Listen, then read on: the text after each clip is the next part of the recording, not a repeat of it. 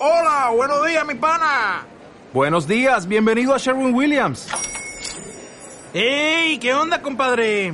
¿Qué onda? Ya tengo lista la pintura que ordenaste en el ProPlus app. Con más de 6.000 representantes en nuestras tiendas listos para atenderte en tu idioma y beneficios para contratistas que encontrarás en aliadopro.com. En Sherwin Williams somos el aliado del PRO. Y ahora quiero hablarles de un tema que el Señor puso en mi corazón. Yo no, realmente, eh, después estuve buscando y no es un tema nuevo. Es un tema que se ha tratado mucho, pero que en mi caso no lo he tratado a pesar de que ya tengo muchos años de pastor. Y quisiera ir con ustedes al Evangelio de Juan, capítulo 14, y tomar como base el versículo 18, aunque leeremos y miraremos otros pasajes pero en el capítulo 14 del Evangelio de Juan, versículo 18, hay un texto bíblico muy bonito donde Jesús está hablando. Y dice el versículo 18, no os dejaré huérfanos, vendré a vosotros. Amigos y amigas, uno de los males que sufre nuestra tierra es el espíritu de orfandad. El sentirse, creerse y vivir como huérfanos sobre la tierra ha sido un lastre que arrastramos desde que Adán y Eva pecaron. El mundo ha sufrido profundamente la pérdida de padres. Y no solo me refiero a padres celestiales, al Padre celestial, también me refiero a la ausencia de liderazgo en el ámbito social, político, económico, pero encima al ámbito eclesiástico, al ámbito puramente espiritual, donde la gente adolece de una paternidad espiritual porque se ha desfigurado la imagen paternal. Por muchas razones, el mundo ha fracasado en este aspecto.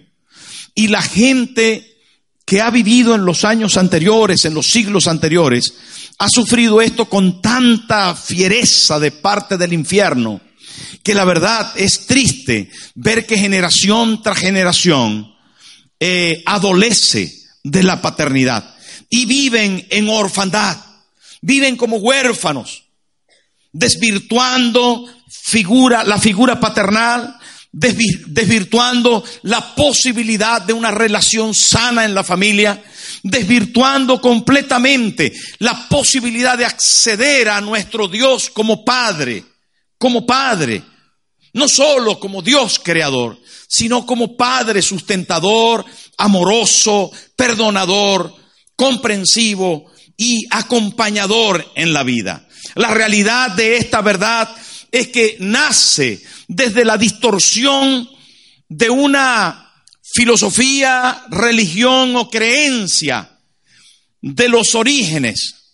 Y me refiero a los orígenes cuando quiero mencionar al pueblo de Israel, que fue tanta las tradiciones que se le añadieron a la santa palabra de Dios, que se desvirtuó la relación que Dios quería mantener con sus criaturas como hijos y no como criaturas solamente. Quiero mm, eh, eh, ahondar en esto y decirle que el pueblo de Israel comenzó a tener temores, recelos y momentos en que sus líderes dijeron, no se puede mencionar el término Dios, no se puede escribir la palabra Dios. Busquemos otras connotaciones, otras fuentes, otras maneras, porque es demasiado santo. Y esa santidad, en vez de acercarles para recibir de su Padre todo lo que el Padre quería darle, les alejó, porque les pudo la religión, les pudo la tradición. Y ya nadie podía escribir el término Dios, sino comenzaron a poner de guion os. Comenzaron a poner di raya S. Comenzaron a poner una, unas siglas que son Y, HWH, que son las siglas del tetragramatón, que reducen el nombre Dios para no mencionarlo, porque es el inmencionable, el incomprensible, el inmarcesible, el que jamás podemos ver ni escuchar, el que está alejado de nosotros porque es único y especial. Y eso nos hace que el infierno intentando alejarnos de nuestro Padre. Cuando Jesús viene a la tierra y los discípulos les dicen, enséñanos a comunicarnos con Dios. Los discípulos se reúnen y le dicen, Señor, enséñanos a orar. Jesús se prepara, yo creo que se ajustó el, manto que tenía y les dijo, cuando oréis, lo vais a hacer de esta manera. Me encanta eso, hermano. La primera cosa que Jesús dice, cuando oréis, lo vais a hacer así, decir, Padre nuestro que estás en los cielos. Hermano, el primer término que Jesús utiliza para relacionarnos con el Creador, con el más altísimo Dios, con el santo, perfecto, puro, digno, es Padre. Padre. ¿Saben, hermano? Jesús acercó el cielo a la tierra Jesús pegó el cielo con la tierra y nos hizo entender que nosotros no solo teníamos un Dios creador, inaccesible, inmarcesible, incontenible, indecible, no, que era un padre, un papá, un papá, un papá como debería ser nuestro papá. Y saben, acercó a los discípulos a esa relación filial, familiar, para que nosotros lo pudiésemos entender desde el primer término. Mi madre me lo enseñó desde que yo estaba chico y me dijo, todas las noches hay que rezar el Padre Nuestro.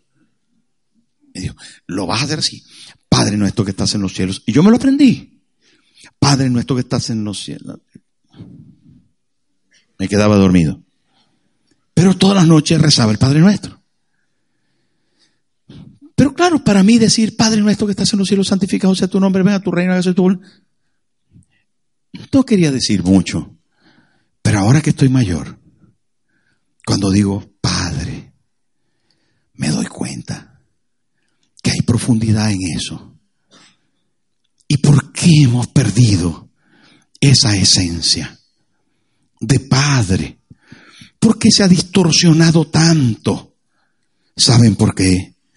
Porque la figura paternal se ha roto, porque posiblemente nuestros padres terrenales, nuestros abuelos y bisabuelos, no mantuvieron un comportamiento apropiado, porque se rompió esa figura. Y cuando se rompió la figura paternal nos hizo mucho daño. Y ya no pudimos tener una relación abierta con un padre que no era amoroso con un padre que era violento, violador, con un padre que era un desastre moral, que le pegaba a nuestra madre, con un padre que no tenía una figura apropiada y que hizo daño a nuestro corazón. Comenzamos a ver, hermano, en nuestra vida, en la vida de nuestros padres y de nuestros abuelos, una figura completamente distorsionada del propósito de Dios y nos hace tanto daño porque ya no nos podemos acercar a nuestro Padre con libertad, no podemos hablar de Él con libertad, no nos hemos sentido orgullosos de Él de ninguna manera. Posiblemente falló la provisión, posiblemente falló la protección, es probable que fallara el amor, la comprensión. Es posible que fallaran muchas cosas que nosotros esperábamos, anhelábamos, deseábamos de nuestro Padre y que no lo tuvimos. Y entonces ahora la hora de llamar a Dios Padre, como que el término, la forma, la figura no se encuentra dentro de nuestro léxico interior. Y tenemos obstáculos para llegar a ello. Y tenemos problemas para orar, porque no nos podemos relacionar con libertad, porque para nosotros Padre es otra cosa. Un hermano de la iglesia me dijo una vez que se acercó a mí porque siempre se sentó en, el en la última silla. Le dijo, pastor, no se imagina lo que mi padre me hacía. Me metía en un saco de niño pequeño. Me metía en un saco, amarraba el saco, colgaba el saco. Y una vez que estaba colgado en el saco, dentro yo, él me daba palos, y hasta que se cansaba, como si fuera una piñata, y ahí me dejaba colgado, por horas y horas, y oía a mi madre llorando. ¿Saben, hermanos?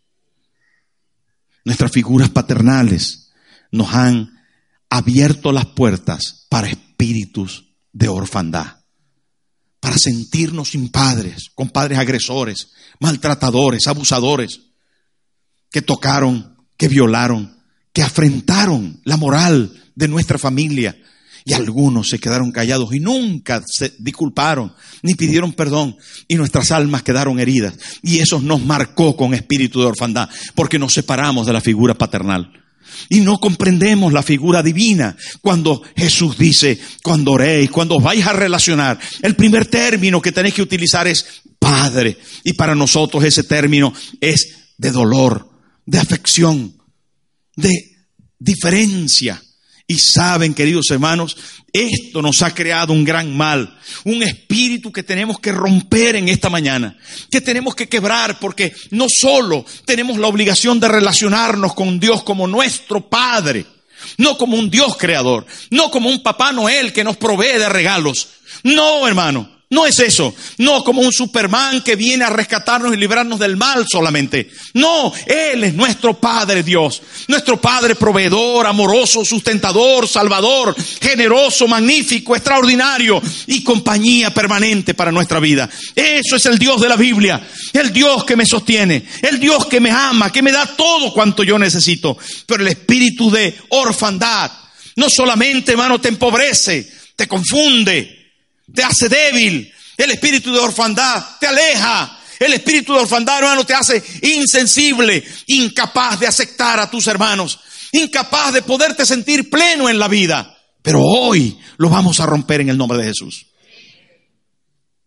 Hoy lo vamos a romper y vamos a perdonar y a ser perdonados. Y vamos a arreglar nuestra forma de vivir, porque Dios quiere que lo hagamos así. Porque saben, hermano, eso no solamente interrumpe nuestra relación con Dios, nuestro Padre, sino también interrumpe la relación de nosotros con nuestro Padre espiritual de la iglesia, con nuestra autoridad espiritual de la iglesia. Hay algunos que no sienten que esta es su casa, su familia, y que este servidor es su Padre espiritual. Hay algunos que no sienten eso, sino se sienten de paso, se sienten extranjeros, ausentes de la iglesia. Se sienten, hermanos, que yo vengo de visita y me gusta mucho y es muy bonita las canciones y el pastor predica muy bien, pero yo me voy para mi casa y él no es mi padre espiritual. No estoy recibiendo el alimento, el sustento, el cariño, el aprecio de él. Y por lo tanto, como no estoy recibiendo de Él, como no sé recibir de parte de Dios, y como mi paternidad está limitada, y soy un huérfano espiritual, soy un huérfano entonces no tengo identidad y eso me mata. Me mata porque no me siento parte de la familia. Estoy descolocado. Soy una persona muy superficial en las cosas de Dios. Pero hoy vamos a romper eso, hermano. Necesitamos comprender, necesitamos comprender un poco mejor. El espíritu de orfandad nos empobrece. ¿Por qué? Mire, hermano, Job 24, 9 nos habla acerca de eso. Y hay un versículo bíblico tan interesante. Dice, quitan el pecho a los huérfanos y de sobre el pobre toman la prenda. Job está expresando aquí a enemigos que vinieron contra Israel. A enemigos que vinieron y arrancaron del pecho de las madres a los bebés que estaban lactando a los bebés que estaban bebiendo la leche. El apóstol Pablo en el Nuevo Testamento dice que a nosotros nos nutre la leche espiritual no adulterada, que nosotros dependemos de la palabra, pero que cuando nos separamos de la relación, cuando nos separamos del pecho, porque el enemigo te arrastra, te arranca de un pecho paternal, de un pecho maternal, de una iglesia, de una identidad, entonces te quita la posibilidad de crecer, de prosperar, de avanzar, de nutrirte. El apóstol Pablo hablando de eso, dice que así comienzas a crecer. Quitan el pecho a los huérfanos. Hermano, leche implica crecimiento, vida, prosperidad, avance. Saben, en el versículo, en el capítulo 24 de ese mismo eh, libro, versículo 2, hay otra alusión a esto y dice lo siguiente, 24.2 de Job, traspasan los linderos, roban los ganados y los apacientan. Dice, traspasan los linderos. A ver el versículo 3 se llevan el asno de los huérfanos y toman en prenda el buey de la viuda. Cuando habla de orfandad de este espíritu, el versículo 13, hermano, dice, se llevan el asno de los huérfanos. ¿Saben qué es eso? ¿Qué está simbolizando allí el eh, eh, eh, Job? Está simbolizando, hermano, la ausencia de trabajo la posibilidad que tiene el huérfano de salir adelante. El, asno es símbolo de trabajo. Y en este caso, hermano, está hablando de el empobrecimiento del huérfano. Porque el espíritu de orfandad te empobrece cuando no tienes padre, no tienes identidad, no tienes enraizamiento, no tienes familia. No te sientes de una parte. Entonces la bendición que está viviendo ese lugar, esa familia, no es tuya porque tú no estás familiarizado. No eres de allí. No sé si me estoy explicando. El espíritu de orfandad, hermano, te empobrece al quitarte la realidad de lo que eres. Casa del Señor, familia de Cristo. Tienes una identidad plena y eso te capacita para avanzar. En cambio, si no lo tienes, te empobreces. Pero no solamente hace eso el espíritu de orfandad. También, hermano, dice Job 22.9, allí mismo en ese libro, dice, a las viudas enviaste vacías y los brazos de los huérfanos fueron quebrados. Fíjese que está hablando de los huérfanos. Está hablando de esos que están viviendo en espíritu de orfandad. Esos que no tienen padre, que posiblemente no tienen madre. Dice, los brazos de los huérfanos, los brazos fueron quebrados. Imagínese usted, hermano, ¿qué puede recibir si sus brazos están fracturados? ¿Cómo puede usted abrazar algo? ¿Cómo puede tomar algún bien? ¿Cómo puede agarrar una bendición si sus brazos están fracturados? ¿Ha tenido usted alguna vez un brazo fracturado? ¿Ha tenido usted algún hueso roto? Sabe que con ese miembro no puede hacer nada. Y dice aquí los brazos, hablando de los dos, fueron quebrados. Y es que sin duda la orfandad nos lleva a la miseria y a la escasez nos lleva a la imposibilidad de abrazar la bendición que Dios tiene para nosotros. Hermano, orfandad es una maldición. Es un espíritu antagónico, enemigo de Dios. Porque Dios es Padre. Diga conmigo, Dios es Padre. No solamente el espíritu de orfandad, hermano, te empobrece. El espíritu de orfandad te confunde. No sabes quién eres. La realidad, hermano, de esto es que te confunde porque siendo parte del cuerpo de Cristo te sientes rechazado, te sientes a menos. Y alguna vez pudiste haber pensado, ¿por qué yo me siento a menos? Cuando estoy en una reunión de algunas personas, ¿por qué me siento a menos? Hay un problema dentro de ti. Hay un espíritu de orfandad dentro de ti. Te sientes a menos porque no tienes clara tu identidad. No reconoces dentro de ti, todavía no se te ha revelado que tienes un Padre que es Dios. Si tú tuvieses revelación dentro, que has abrazado a un Padre que es Dios, tu Padre celestial, te sentirías mejor. No te sentirías rechazado, no te sentirías indigno, no te sentirías, hermano, eh, eh, eh, con una ausencia de identidad. No serías tan sensible, todo te hace daño.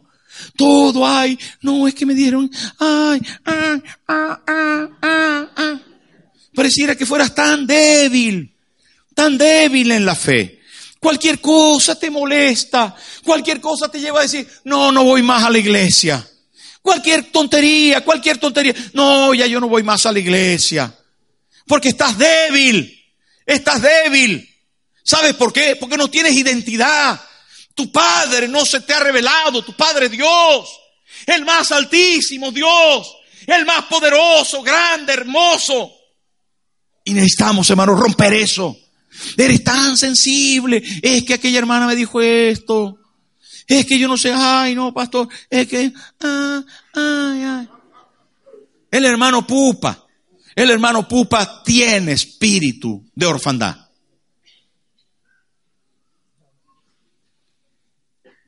Espíritu de orfandad, fuera. En el nombre de Jesús. Espíritu de orfandad. Oh, no, usted tiene que decirlo con rabia. Usted tiene que decirlo con tanta fuerza, hermano. Porque eso no, no le puede pasar a usted. ¿A que no?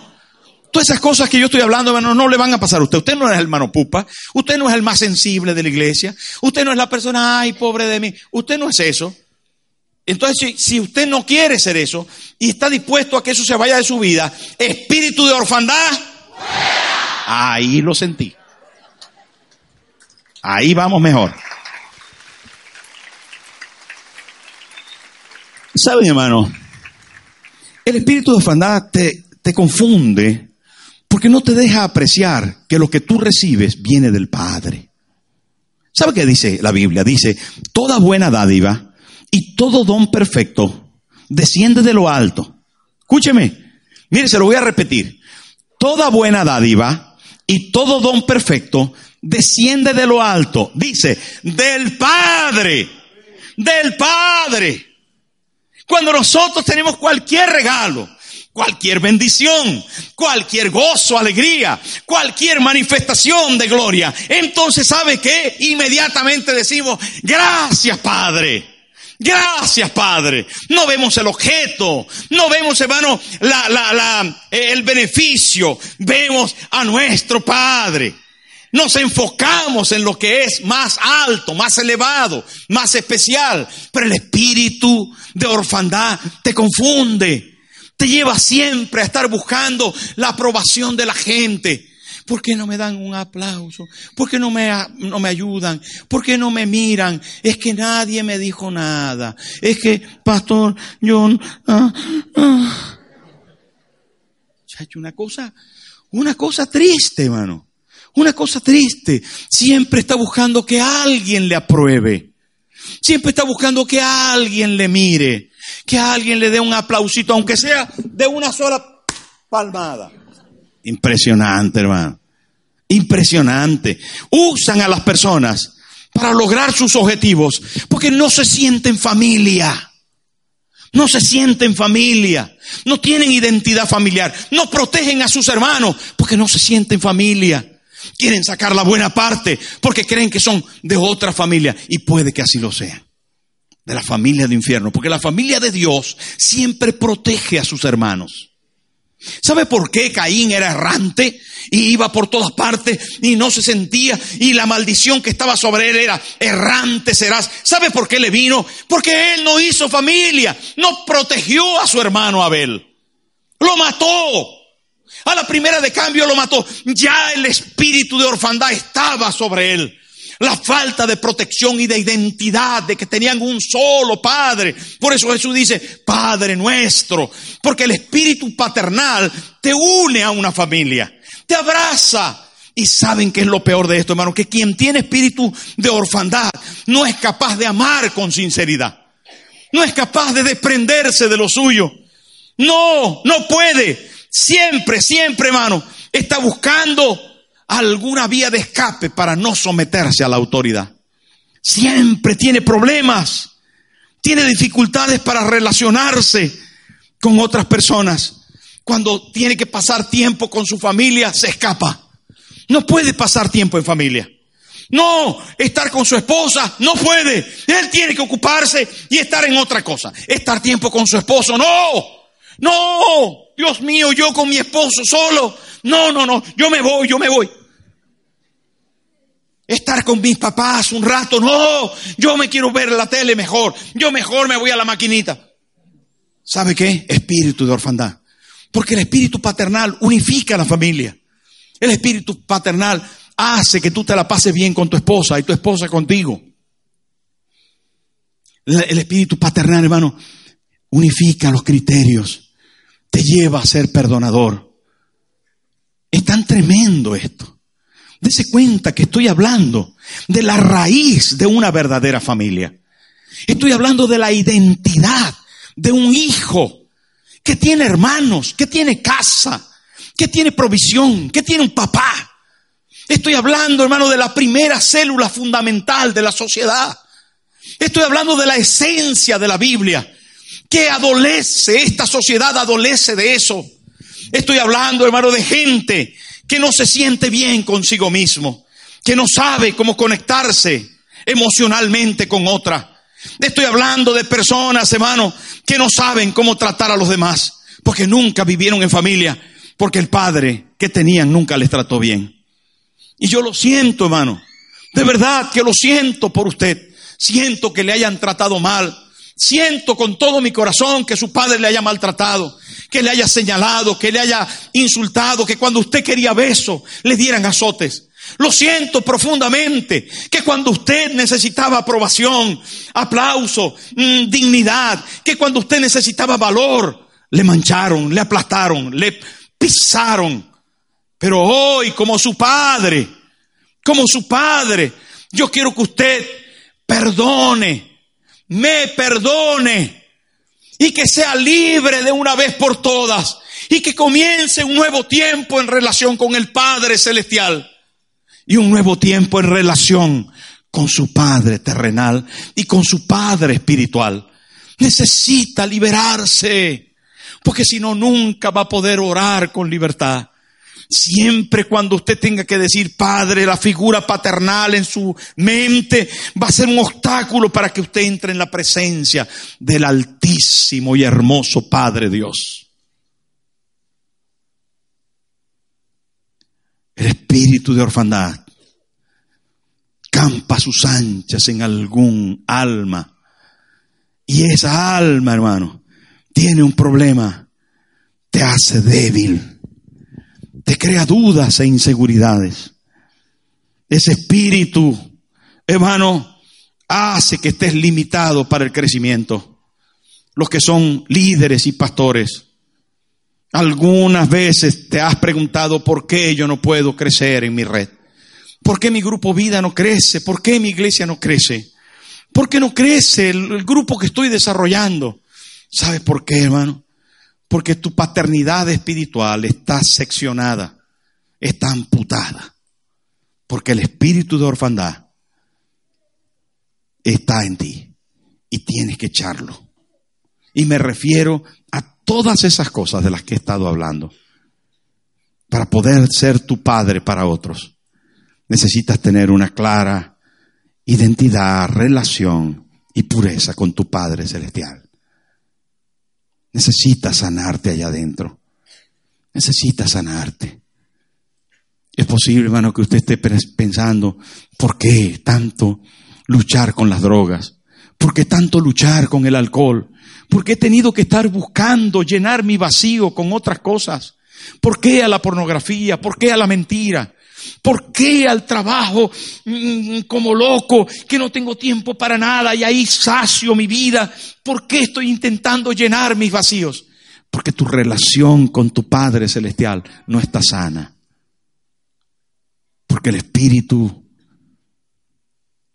de orfandad te está dañando. ¿Y sabes qué te quiero decir? Que la Biblia lo deja claro en, el, en la parábola que más conocemos, que es la parábola del hijo pródigo. El hijo no solamente recibe el amor, sino también en la parábola se deja ver que hay hijos que rechazaron al padre y se fueron de la hacienda, que rechazaron la paternidad y quisieron hacer las cosas a su manera. No honraron ni respetaron a su padre, no cuidaron los bienes de su padre, no atendieron con responsabilidad lo que su padre tenía pisotearon la herencia, pisotearon el buen nombre, mancharon la dignidad y la virtud de su familia. Pero hubo otro que se quedó, otro hijo que se quedó también, que aunque estaba dentro de la hacienda, también tenía espíritu de orfandad. No sabía reconocer los bienes que tenía, no supo valorar lo que se le había dado, no estaba contento a pesar de que estaba dentro. Y esto es terrible. Está adentro, pero no está contento. Le dice, a mí nunca me has matado un becerro. A mí no me has atendido así. A mí nunca me has hecho fiesta. ¿Por qué a mí no me has hecho nada? Y a este que viene sí le haces. Y yo que estoy aquí siempre, no recibo nada de ti. Estaba inconforme. Estaba adentro y el padre tiene que decirle, todo lo que tengo es tuyo. Todo esto es tuyo. No te has dado cuenta. Estás dentro pero no lo disfrutas. Aquel estaba afuera y no lo disfrutabas. Es tiempo de volver a la fiesta. Y el padre dice, ven a la fiesta, incorpórate a la familia, ven, disfruta con tu hermano. Honrame, por favor. Ven a mi alegría. Ven a mi regocijo. ¿Y sabe qué, hermano? Es tiempo de que nosotros podamos comenzar a combatir el espíritu de orfandad. Y el espíritu de orfandad no solamente se combate diciendo fuera. Eso está bien, porque es una determinación. Pero el espíritu de orfandad se combate con honra. La Biblia dice, honra a tu padre y a tu madre. ¿Y sabe qué es honra? Es alabanza, reconocimiento, gratitud expresión de cariño. Ese hermano paga. Es decirle a Dios, Señor, yo quiero darte de mí para ti. Quiero darte. No es solamente aceptación, es otorgamiento. Es ceder tiempo para adoración. Es ceder tiempo para venir a la iglesia es contribuir con mis diezmos, con mis ofrendas, con mis primicias. La Biblia dice, honra al Señor con tus ofrendas y con las primicias de tus frutos. Honra a Dios con todos tus bienes y con las primicias de tus frutos. ¿Y saben por qué dice eso, hermano? Porque cuando nosotros queremos honrar a alguien, queremos agradecer a alguien, hacemos esfuerzos especiales para sacar de lo nuestro y darle. Si usted quiere honrar a su mamacita que está en Ecuador, ¿qué hace usted? Le manda un girito. Si usted quiere honrar a su papacito que está en Colombia, le manda un girito. Papá, y te estoy mandando estos 50 euritos para que te compres cualquier cosa. ¿Sí o no, hermano? ¿Sabe qué? Eso es honrar. Y a Dios le sucede lo mismo cuando usted levanta las manos y dedica tiempo y le dice gracias Padre por esta semana, por todo lo que me has provisto. Y cuando llegue la hora de la ofrenda, usted va con alegría y le dice Señor, para ti. No está pensando, ah, no, esto está diciendo el pastor porque necesitan dinero para comprar. hermano, ya supere eso.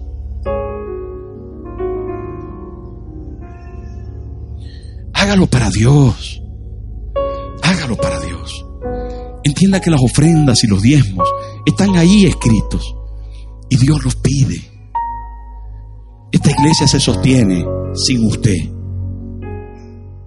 Sin usted. ¿No se ha dado cuenta que antes que usted llegara ya había iglesia? Y si un día no está, la iglesia seguirá. Usted tiene el privilegio de honrar a Dios, de honrar a Dios de su corazón.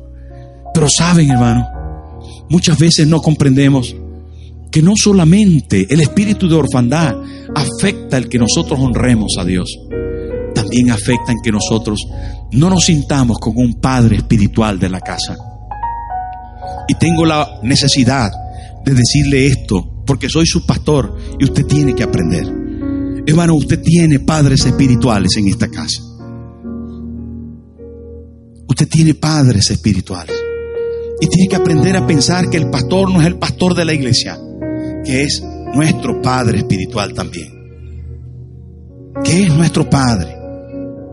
Que aunque no esté pendiente de nosotros 24 horas al día, porque no podemos, es la persona que Dios puso para dirigirnos, para enseñarnos, para amarnos, para darnos señales de unidad y de aceptación, para que podamos estar juntos en familia para sentirnos unidos, para marcar una visión de cómo llevar esta casa.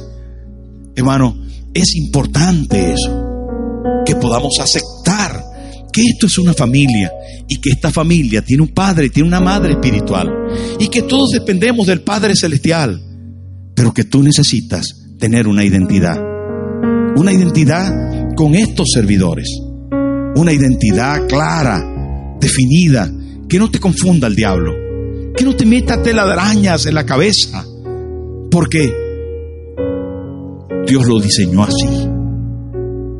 Dios lo diseñó así. Ahora, querido hermano, ¿qué vamos a hacer con esta palabra? Te pregunto a ti, querido amigo, que estás por primera vez. ¿Tienes una relación con el Padre Celestial sana? Hermano, usted que está ahí en la silla, usted que está sentado en esta mañana, te pregunto a ti, hermana, a ti, a ti hermano que fuiste posiblemente dañado en tu figura paternal. A ti, hermana, te pregunto a ti, ¿tienes una relación sana con tu Padre Celestial? ¿De verdad le sientes como tu Padre? Jesús dijo, el que me ha visto a mí, ha visto al Padre. Y yo te pregunto hoy, ¿está Jesús en tu corazón? ¿De verdad? ¿Te cuesta tanto, tanto orar? ¿Por qué será? Si acercarnos al Padre es algo natural, ¿no será que tu corazón está en conflicto y en problema? ¿No será que tienes problemas en esa relación? Póngase en pie, por favor.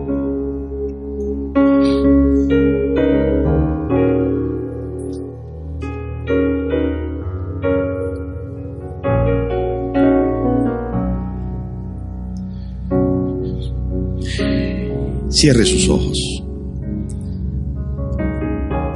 Usted, hermano, usted, mi amigo, vaya a reflexionar, vaya a la reflexión con todo esto. Con todo esto que estamos hablando.